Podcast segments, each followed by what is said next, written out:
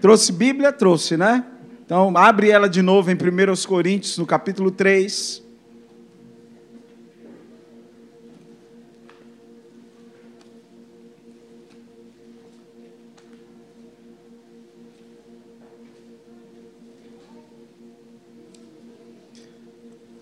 Versículo 21.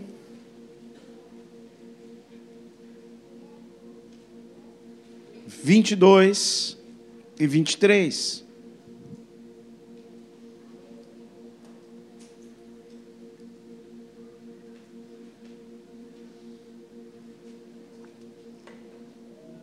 Como Érica não veio, ela deixou o seguinte recado para a igreja: disse que é para vocês cuidarem muito bem de mim, tá? Porque geralmente quem faz esse papel é ela. Então ela só diga à igreja que cuide de você, viu? E que a igreja toda não tire os olhos de você, cuide de você. Aí eu digo, tudo bem, vou dizer à igreja, não é, Samuel? Amém ou amém?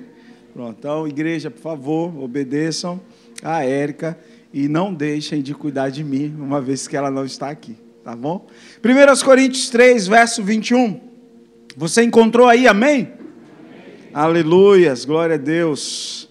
Diz assim: Portanto, ninguém se glorie em homens, porque todas as coisas são de vocês. Seja Paulo, seja Apolo, seja Pedro, sejam o mundo, a vida, a morte, o presente ou o futuro, tudo é de vocês. E vocês são de Cristo, e Cristo de Deus. Agora, vamos lá no capítulo 4 de 1 Coríntios, versículo 7. 4, perdão, 6. 4, 6. Irmãos, apliquei essas coisas a mim e a Apolo por amor a vocês, para que aprendam de nós o que significa não ultrapassem o que está escrito. Assim, ninguém se orgulhe a favor de um homem em detrimento de outro. O que é que eu quero ministrar agora à noite? Vanglória e orgulho. Vanglória e orgulho. Porque é isso que Paulo está dizendo aos coríntios. Paulo está mostrando aqui para eles que a causa das divisões, porque a igreja de Coríntios era uma igreja recheada de divisões, de intrigas, de brigas, de disse-me disse, de gente querendo ser mais espiritual que o outro. A igreja de Deus não deixou de ser de Deus em nenhum momento, mas pense numa igreja complicada. A mais complicada de todo o Novo Testamento. E aí Paulo está escrevendo para essa igreja extremamente complicada, está dizendo, olha, sabe por que, que acontece as divisões aí entre vocês? Sabe por que, que vocês se dividem? A raiz dessas divisões é o orgulho e a vanglória de vocês. Vocês são extremamente orgulhosos e vocês se vangloriam demais. Os desentendimentos, as inimizades, a falta de paz, tudo isso que está acontecendo entre vocês é motivado pelo orgulho e pela vanglória. Não é diferente nos dias de hoje. Quando entramos em desentendimento com alguém, quando estamos nos sentindo sem paz, se você for cavar um pouco mais profundo, você vai perceber que o desentendimento que você está tendo com alguém, ou a inimizade que você está vivendo com alguém, tudo isso é motivado pelo orgulho e pela vanglória. É a raiz. Pastor, e o que é orgulho? Orgulho é a ilusão. É uma coisa ilusória. É, é, é a ilusão de que, de que temos competência, a gente se acha competente. O orgulho é que a gente olha e diz assim: eu sou competente o suficiente de viver sem Deus e sem o outro. Eu, tenho, eu sou competente o suficiente para conduzir a minha vida sem vocês. Isso é orgulho. E, e vê se não é isso. Muita gente que, que hoje vive sem paz, que vive distante de, das pessoas, elas estão distantes porque elas têm a ilusão que são competentes para conduzir a vida sem a gente. Tem competência suficiente.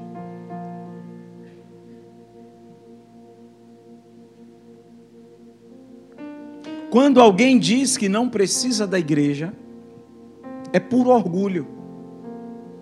Por que orgulho? Porque quando eu digo que não preciso da igreja, eu estou dizendo que eu sou competente em mim mesmo de conduzir a minha vida sem Deus e sem a igreja dele. Aí eu chego a esse entendimento e por isso eu me aparto, eu me afasto. Ou então eu gero divisão. E vanglória. Vanglória é ter uma opinião excessivamente boa acerca de si mesmo. Você já teve com gente que o bom e a boa sempre é ele ou ela, o outro nunca presta? Isso é vanglória. Gente que não consegue se enxergar, gente que não consegue perceber as próprias falhas. Então, o orgulho e a vanglória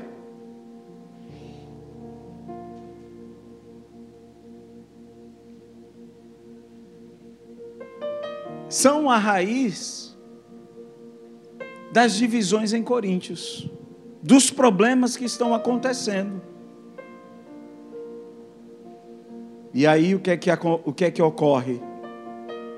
Quem está no comando é o humano. Quem está no comando é a carne. Quem está no comando são os artifícios humanos. Por quê? Porque o orgulhoso, o que a pessoa que vive no orgulho e a pessoa que vive em vanglória, ela tenta colocar coisas no lugar reservado, separado, originalmente para Deus a minha vida, eu sou um tabernáculo. Eu sou casa. Eu sou morada. E essa casa, esse tabernáculo, originalmente, ele está reservado para quem? Para quem? Para Deus. Preste atenção esse espaço está reservado originalmente para Deus. Aí eu o que é que eu faço? Eu tento colocar outras coisas nessa casa que originalmente é para Deus. Aí eu coloco outra coisa nessa casa. E toda vez que eu faço isso, fica sobrando espaço. É por isso que você se sente vazio. É por isso que você se sente vazia. Porque o local originalmente está reservado para Deus e não há nada que alcance o tamanho de Deus. Por isso que se você coloca se você coloca nesse tabernáculo uma droga, ela não preenche. E por que, que ela não consegue preencher? Porque ela sempre vai deixar espaço. E por que fica espaço? Porque o lugar está reservado para Deus. Você tenta colocar qualquer coisa, aí sobra. E não sobra pouco espaço, sobra muito espaço.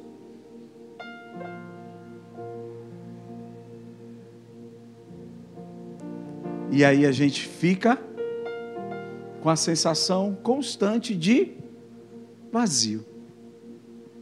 A gente tenta colocar nesse lugar, a gente tenta colocar um relacionamento. Não, porque agora ela me completa. Hum, ela não completa. A não ser que ela seja maior que Deus.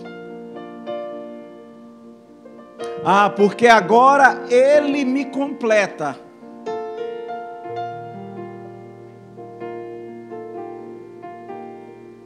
Não.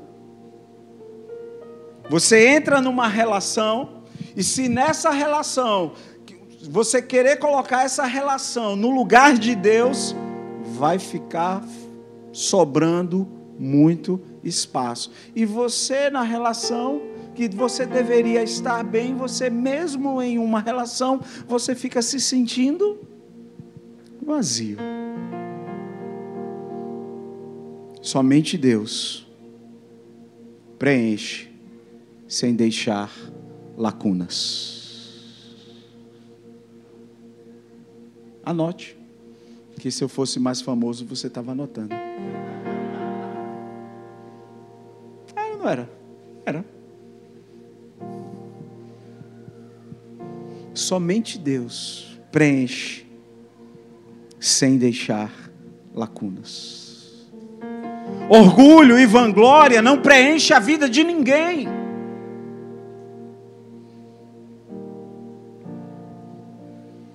Então, se eu sei que nada preenche o lugar de Deus, nem o orgulho e nem a vanglória preenche o lugar de Deus, e se eu tentar preencher o lugar de Deus com orgulho e vanglória, eu vou viver a vida com essa sensação eterna de vazio. A qualidade que eu devo buscar é a humildade.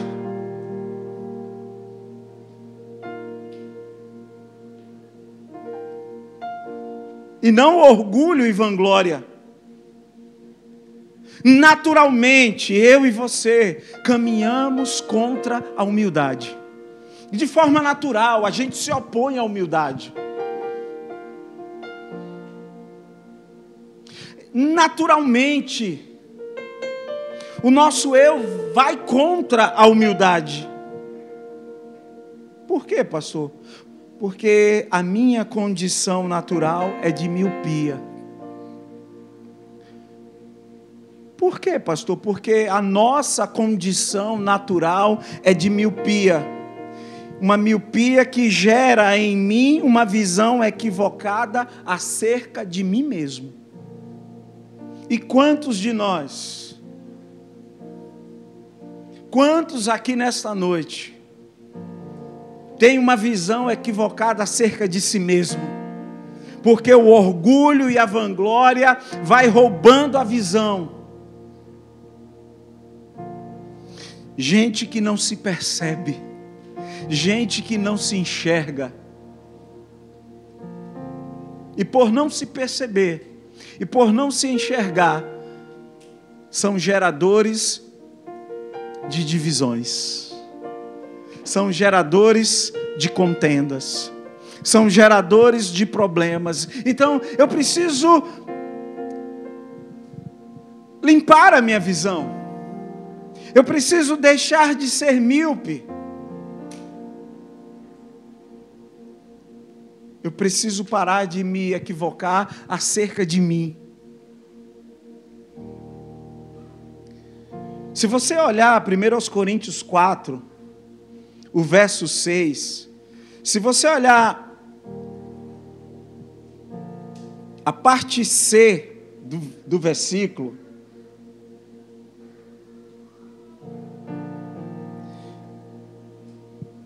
o texto o texto aqui do verso 6, na parte C, diz assim: Assim ninguém se orgulhe a favor de um homem em detrimento de outro.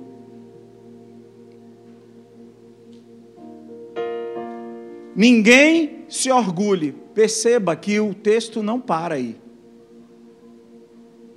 O texto não diz assim, ninguém se orgulhe, ponto. Não, o texto não diz isso.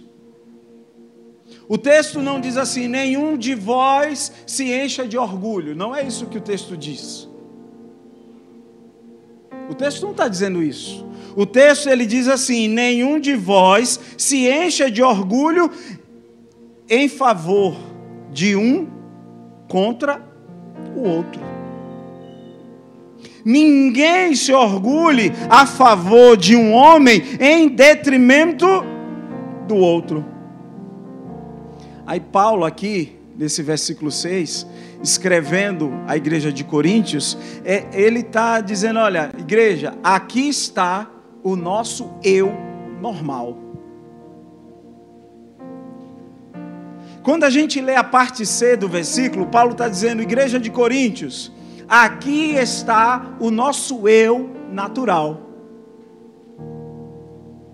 Igreja de Coríntios, aqui está o nosso eu deformado. Ninguém se orgulhe. Se parasse aí era bom, mas não para. Ninguém se orgulhe a favor de um homem em detrimento do outro.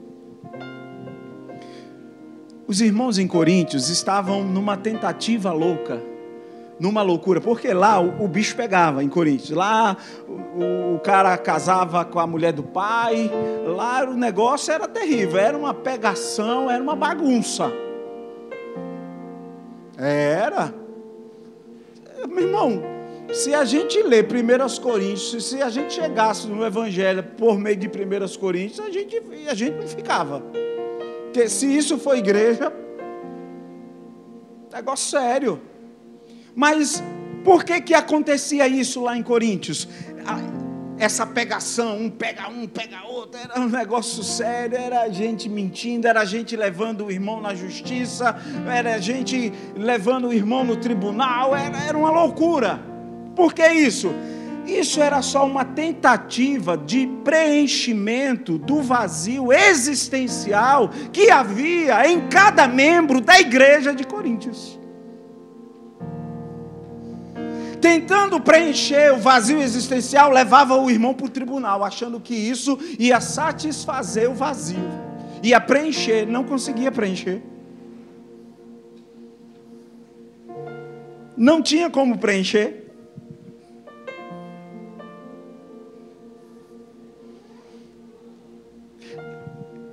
Tentando colocar alguma coisa no lugar de Deus, ou seja, a, a, o, os irmãos de Coríntios, eles não estavam sabendo lidar com o seu próprio desconforto existencial.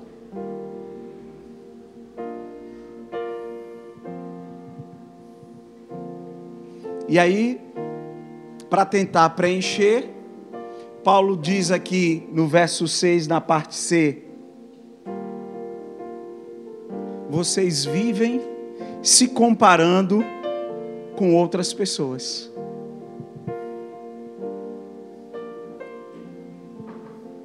Vocês vivem o tempo todo se comparando com outros. Gente que vive se comparando. É o eu gritando. É o eu dizendo todo dói. É o eu dizendo, olha, Dói. Dói porque esse vazio não some. E, pra, e na tentativa de preencher esse vazio, aí eles começaram a, a se comparar entre si.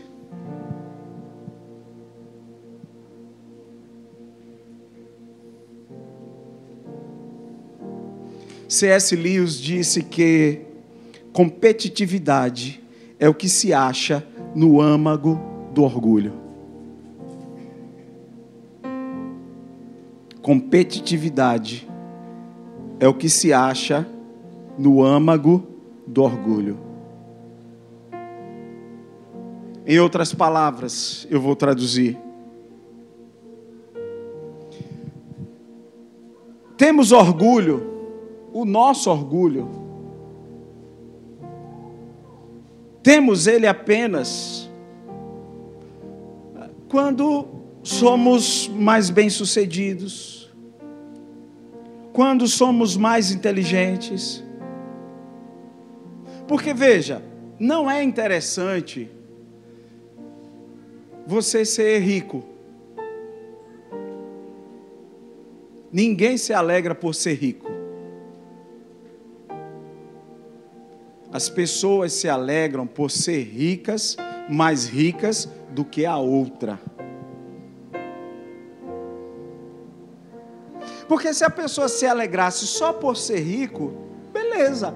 Mas percebam, as pessoas elas não se alegram só pelo fato de serem ricas elas se alegram pelo fato de serem mais ricas, mais bem-sucedidas, mais felizes do que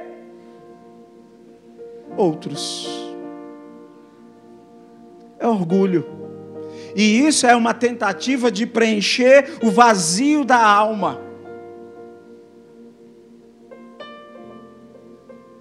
Porque quando a gente encontra, você tem um carro, Amém? Seu carro é bom, amém?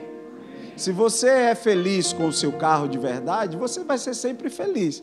Mas se você é feliz com o seu carro, porque o seu carro é melhor do que o do outro, quando chegar um carro melhor do que o seu, você perde a graça.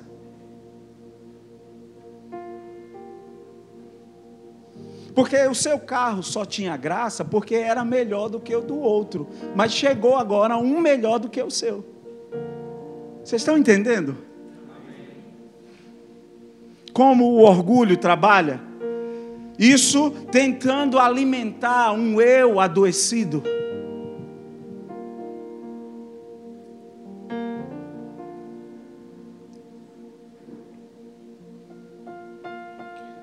Quando nós não temos alegria verdadeira no que temos, o que nos sobra é orgulho.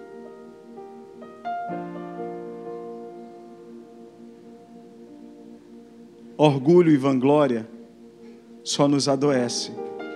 Orgulho e vanglória só nos divide. Orgulho e vanglória só nos mata. Orgulho e vanglória só demonstra o nosso eu natural.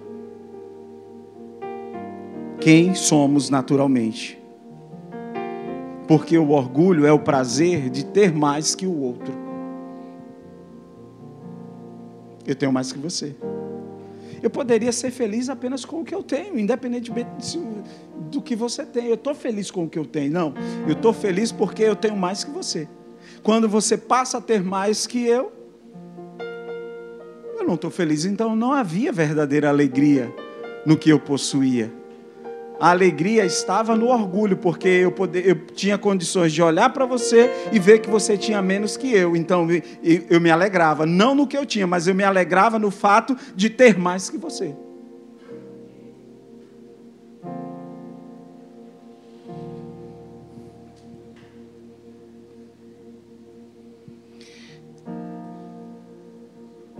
Orgulho é o prazer de se sentir melhor do que os outros.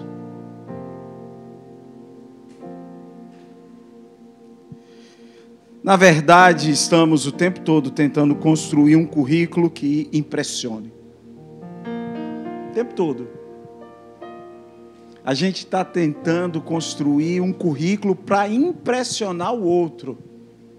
O tempo todo. A gente não está construindo um currículo por construir, porque a gente ama construir, não. A gente, naturalmente, o nosso eu está tentando construir um currículo para impressionar lá na frente. Não se iludam.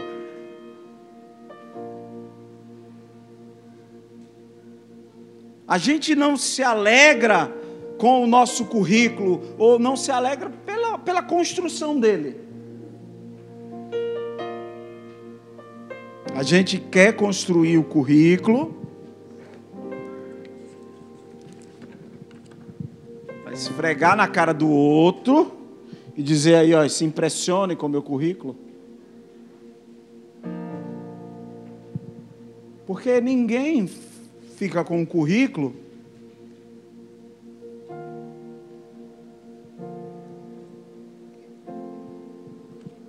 para não impressionar. As pessoas querem apresentar o currículo para impressionar as outras pessoas.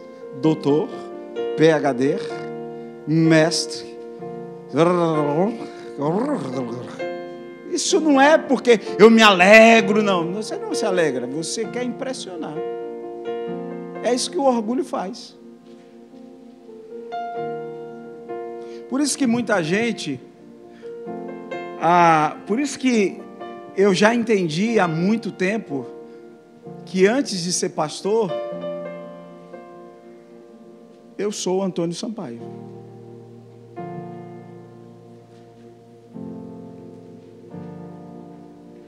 Quem não quer impressionar, quem se alegra pelo fato de ser pastor, só pelo simples fato de ser pastor, não quer impressionar ninguém.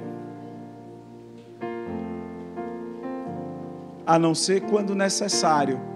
Ou seja, quando necessário foi, o apóstolo Paulo pegou o currículo dele para essa própria igreja complicada e, ó, tá aqui meu currículo.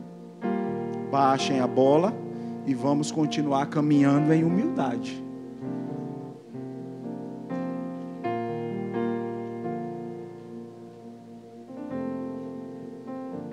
A gente quer a construção, quer construir para impressionar. Não, nós vamos construir o prédio aqui, mas a gente quer construir. Eu penso em construir um prédio simples, que atenda às necessidades da igreja e à necessidade das pessoas em volta. Eu não penso em construir um prédio cheio de vidro, porque para fazer isso a gente está querendo impressionar. Deus a gente não vai impressionar.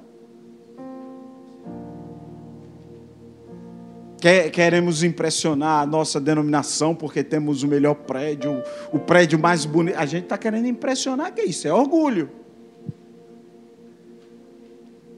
Construir currículo para impressionar é orgulho.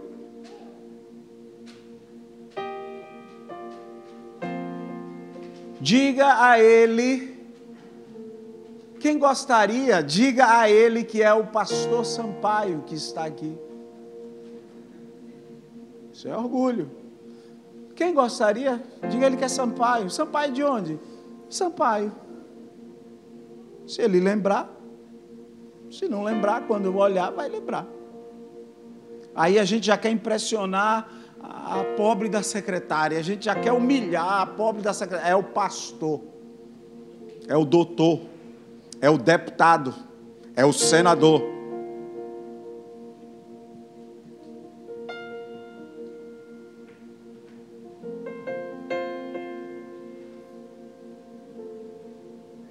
É o delegado. Diga que é o major. Ah, quer impressionar. Isso é o orgulho, isso é o eu.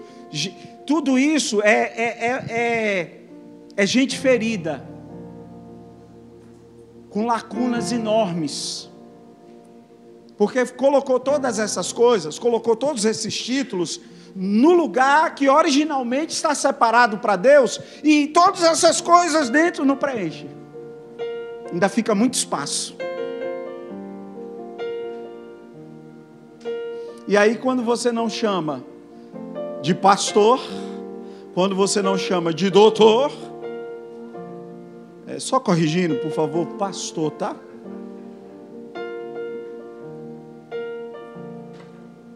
Oi, Fulano. Fulano não, apóstolo Fulano. Meu Deus, que ego adoecido.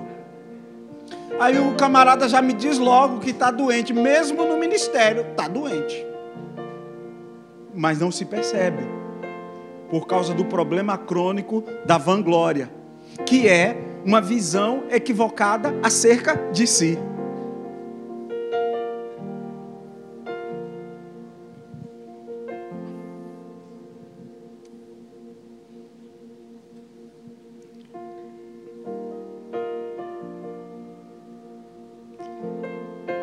Esse negócio de estar tá se comparando é adoecedor.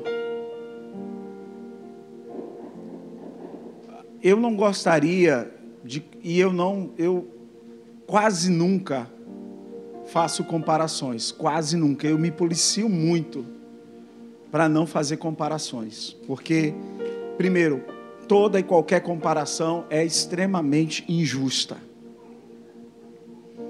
Quando você compara seu filho com o filho de não sei quem, não faça isso. Você está cometendo uma tremenda injustiça.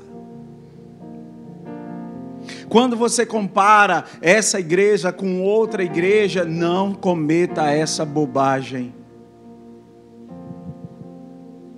Você está sendo injusto.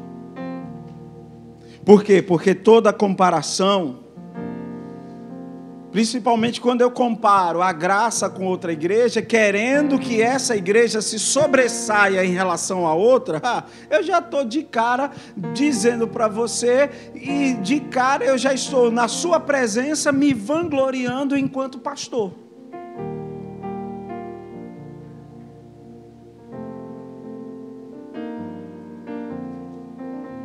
E como nos vangloriamos, né?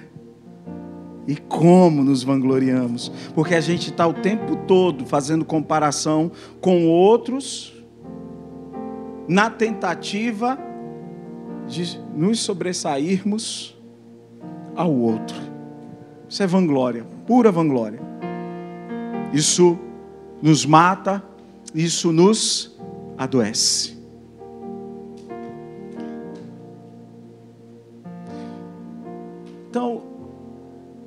As pessoas elas estão brigando por puro orgulho e vanglória.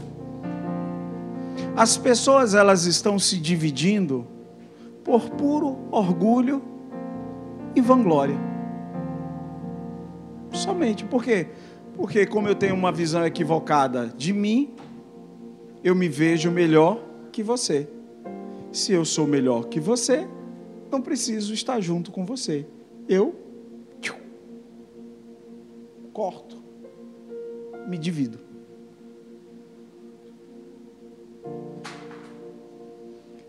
E se eu fico junto com você, eu sendo melhor, os meus resultados serão melhores que o seu. Ou seja, o meu currículo, ele vai impressionar muito mais que o seu.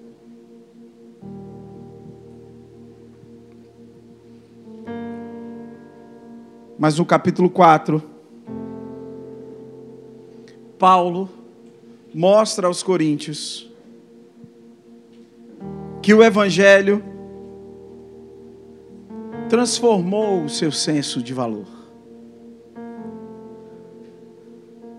O doutor Paulo, o PhD Paulo,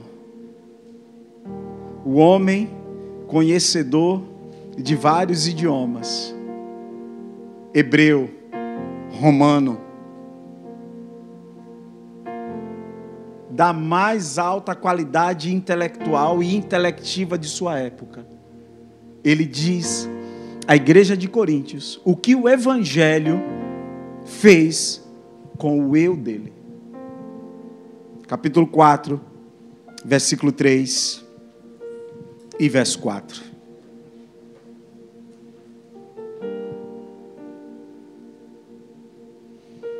Ele agora, veja como é que ele agora se vê, qual é o senso de valor próprio.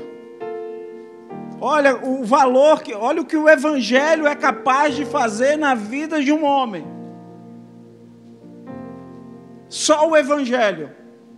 Porque só o Evangelho pode quebrar em mim o orgulho e a vanglória. E uma vez que o Evangelho quebra em mim o orgulho e a vanglória, eu deixo de ser um agente de divisão e de confusão. Verso 3, 1 Coríntios 4, verso 3.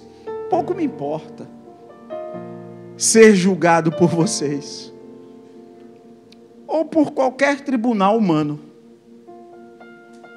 Não me abala, não me afeta, não me ofende. A opinião de vocês não consegue me atingir. Deixa eu dizer uma coisa para vocês. Nem a minha própria opinião me atinge mais. Olha o que ele diz aqui.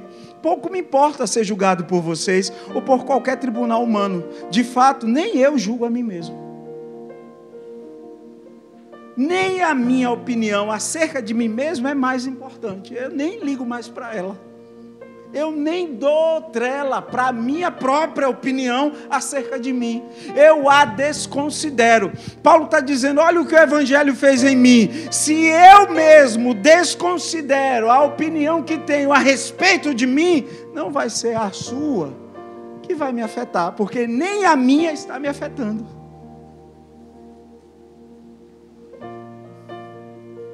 Que transformação, hein, irmão? Que coisa poderosa. Embora em, em nada minha consciência me acuse.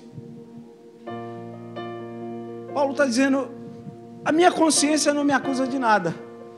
Mas aí, quando ele diz a minha consciência não me acusa de nada, o fato da minha consciência não me acusar, aí, pra, aí Paulo arrebenta, porque o Evangelho faz isso. Aí Paulo diz assim: a minha consciência de nada me acusa. Mas o fato dela não me acusar, deixa eu dizer uma coisa para vocês: não sou inocente. Uau! Aí tem gente querendo brigar, provar. Eu sou inocente, eu sou.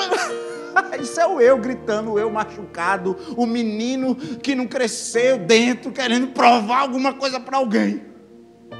Olha, eu estou aqui, vocês me viram. Vocês me notaram? É o eu gritando. Tem espaço demais dentro, né? Porque o lugar originalmente é para Deus, mas não deixa Deus entrar. Aí, como não deixa Deus entrar, fica espaço. E como fica espaço, dói. E como dói, a criança grita. Aí se ofende com a opinião. Agora, por que se ofende? Porque a opinião que tem acerca de si é uma opinião, eu acho que eu deveria ser bem mais tratado. Eu acho. Eu acho. Porque você tem uma opinião acerca de você. Aí Paulo chega e diz: Olha, eu não estou nem aí para a sua, e eu não estou nem aí para a minha. Ah, embora que a minha consciência não me acuse de nada, mas mesmo ela não me acusando, não sou inocente. Eu sou culpado.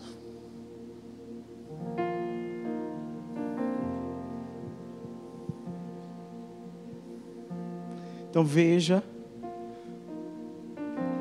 a transformação na visão de um homem realizada pelo Evangelho.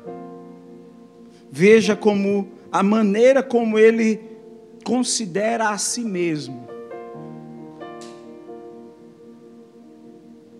Ele nem se considera. Como é que você vai atacar um homem desse? Como é que você vai fazer um homem desse parar? Você não tem como fazê-lo parar, porque ele não está nem aí para a sua opinião, ele não está nem aí para a opinião dele.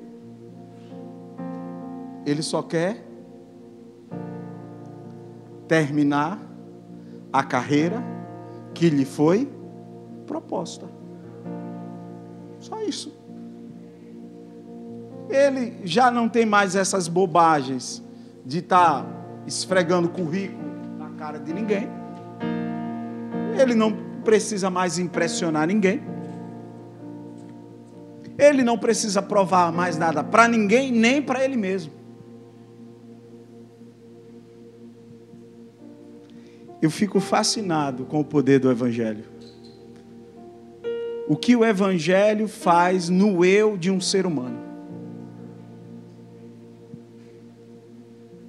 Tira desse eu a vanglória, tira desse eu o orgulho, arranca pela cepa. E então Paulo, com o eu transformado, sem vanglória e sem orgulho, ele consegue ser um agente em cada igreja e em cada lugar que chegava, um agente de reconciliação, um agente do amor de Deus, um agente usado pelo Espírito. Mas ele não chegava para impressionar.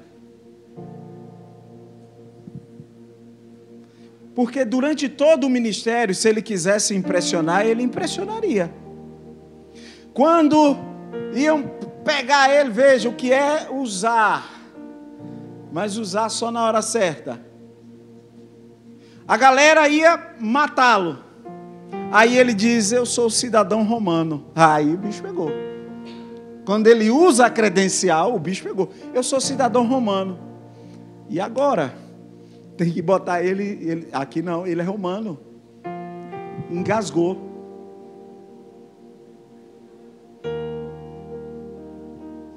Engasgou. Mas ele não faz disso o seu ministério todo. Por que, que ele não faz isso? Porque ele foi alcançado pelo Evangelho, tratado pelo Evangelho, curado pelo Evangelho. Então, agora, a maneira como ele se percebe é diferente. Ele não se ofende. Porque o eu está transformado. Ele não é, se ele fosse orgulhoso, o orgulhoso é competitivo.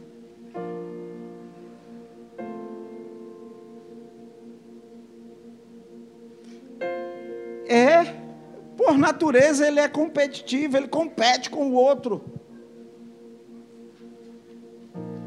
E quem vive na vanglória não se enxerga, não se percebe. Vanglória e orgulho. Dois males que causam divisão, não só na igreja, mas em todas as relações. Vença o orgulho, vença a vanglória. Como é que se faz isso? Esquecendo a sua opinião acerca de você e esquecendo a opinião do outro acerca de você. Mas eu tenho uma consciência limpa, pastor. Mesmo com consciência limpa, se considere culpado e avance. Não é o outro que vai lhe considerar culpado, é você que se considera culpado, mesmo tendo a consciência limpa, e avança. Então, quando eu chego aqui e digo para vocês, eu não estou brincando.